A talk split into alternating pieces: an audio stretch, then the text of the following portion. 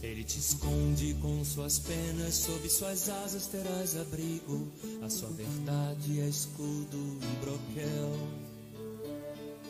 Não temerás espanto noturno, nem seta que voe de dia, nem peste que ande na escuridão, nem mortandade que assole ao meio-dia, nem peste que ande na escuridão, nem mortandade. Meus irmãos, a paz do Senhor Jesus Cristo seja com todos vocês que vão estar ouvindo e vendo esse nosso vídeo de hoje, de nossa leitura diária, que nós vamos estar começando a partir de agora. Nossa leitura diária do dia 18 de 2 de 2022, sexta-feira. Nossa, nossa lição que será estudada domingo é a lição de número 8, que tem por título A Lei e os Evangelhos Revelam Jesus. E o nosso tema do leitura diária hoje é o que está previsto aqui na lição para sexta-feira. O nosso tema é Preciso crer e estar em Cristo para ser salvo, já que o tema da lição é a lei e os evangelhos revelam Jesus. Nossa leitura para nossa meditação está no Evangelho segundo escreveu Marcos,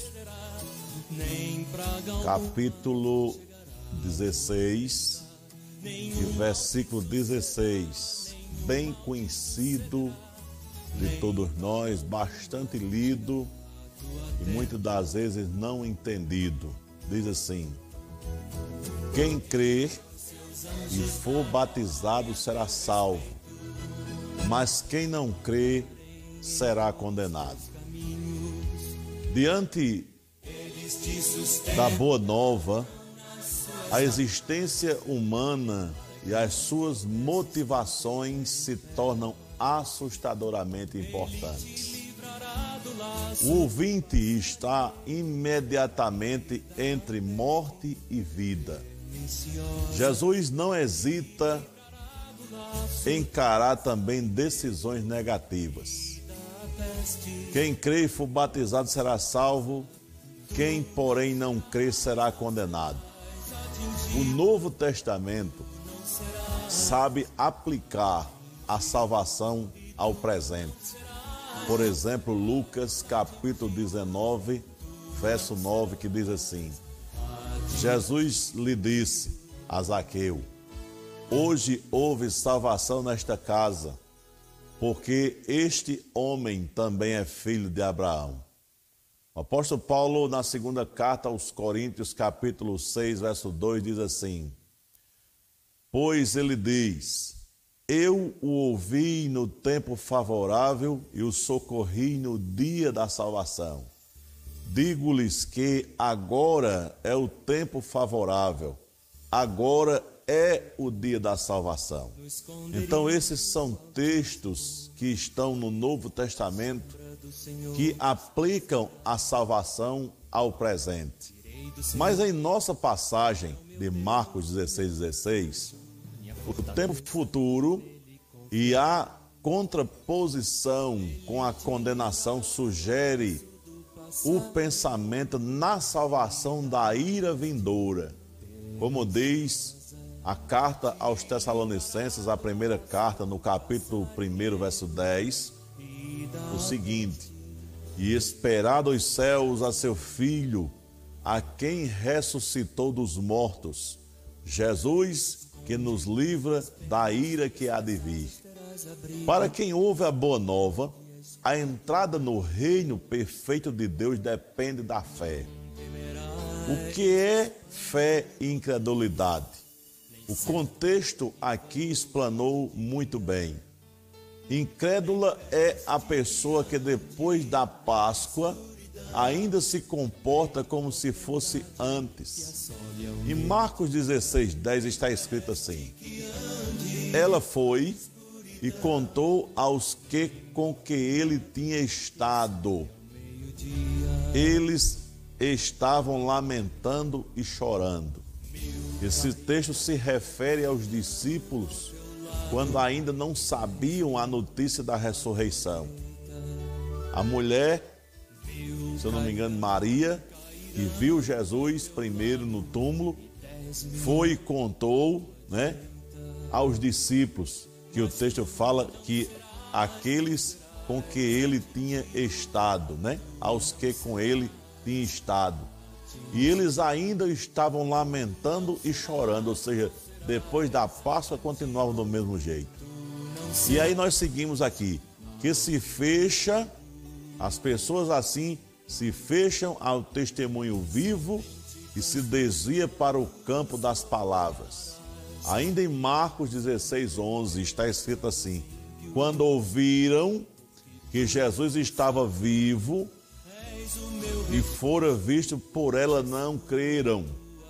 Assim como aqueles discípulos naquele momento não creram na palavra de Maria que viu Jesus, eles também seguiram nessa situação. E no versículo 13 do capítulo 16, eles disseram assim: Eles voltaram e relataram isso aos outros, mas também nestes eles não creram. Esse texto se refere aos discípulos do caminho de Emaús, que voltaram para contar em Jerusalém a novidade de ter visto Jesus ressuscitado. Isso é a situação de muitas pessoas né, que, ainda depois desse tempo todo, não creem em Jesus Cristo. Então, enquanto a boa nova cerca essas pessoas como o mar elas conservam a sua dureza de coração. Mais tarde, em 16, 14 de Marcos, Jesus apareceu aos onze enquanto eles comiam, censurou-lhes a incredulidade e a dureza de coração, porque não acreditaram nos que o tinham visto depois de ressurreto. Dos textos que nós já lemos. Então, meus queridos, crer, por sua vez, quer dizer dar ouvidos à boa nova. E como se pressupõe aqui com frequência comprometer-se publicamente com esta mensagem e se deixar batizar. Todo aquele que chega à fé também chega ao batismo. Assim como aquele que se recusa a crer também não chega a ser batizado. Por isso, a menção ao batismo aqui no texto pode ser omitida na segunda parte do versículo. Em vista da relativa falta de ênfase no batismo, esta passagem realmente não serve de base para a opinião de qualquer pessoa ou instituição, como nós sabemos, de que o batismo é um salvador ou transmissor de graça da parte de Deus. O vínculo direto entre os termos não é batismo e salvação, mas fé e salvação, ou incredulidade e condenação. O batismo está vinculado à fé. Ele é, sem sombra de dúvida, um batismo de fé a fé poderia continuar a ser um segredo do coração ou afundar na vida particular do cidadão. Contudo, em obediência a Deus e com a ajuda do Espírito Santo, ela irrompe para fora no batismo, torna-se pública, comprometida e social como disse Jesus em Mateus 28, 19, que ele disse assim: Ide por todo mundo e pregar o evangelho a toda criatura, batizando-os no nome do Pai, do Filho e do Espírito Santo. Então, quem fala em batismo, pensa em comunidade.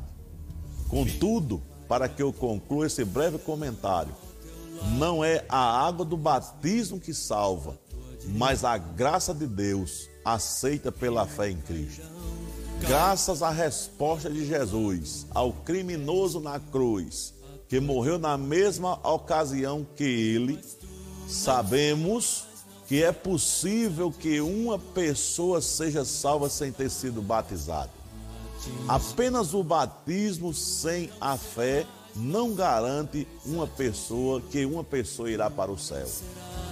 Aqueles que se recusarem a aceitar Jesus como seu Salvador serão condenados, independente de terem sido batizados ou não. Eu sou Jorge Nascimento e esse é o Leitura Diária. Deus abençoe a sua vida. És o meu refúgio, o Altíssimo.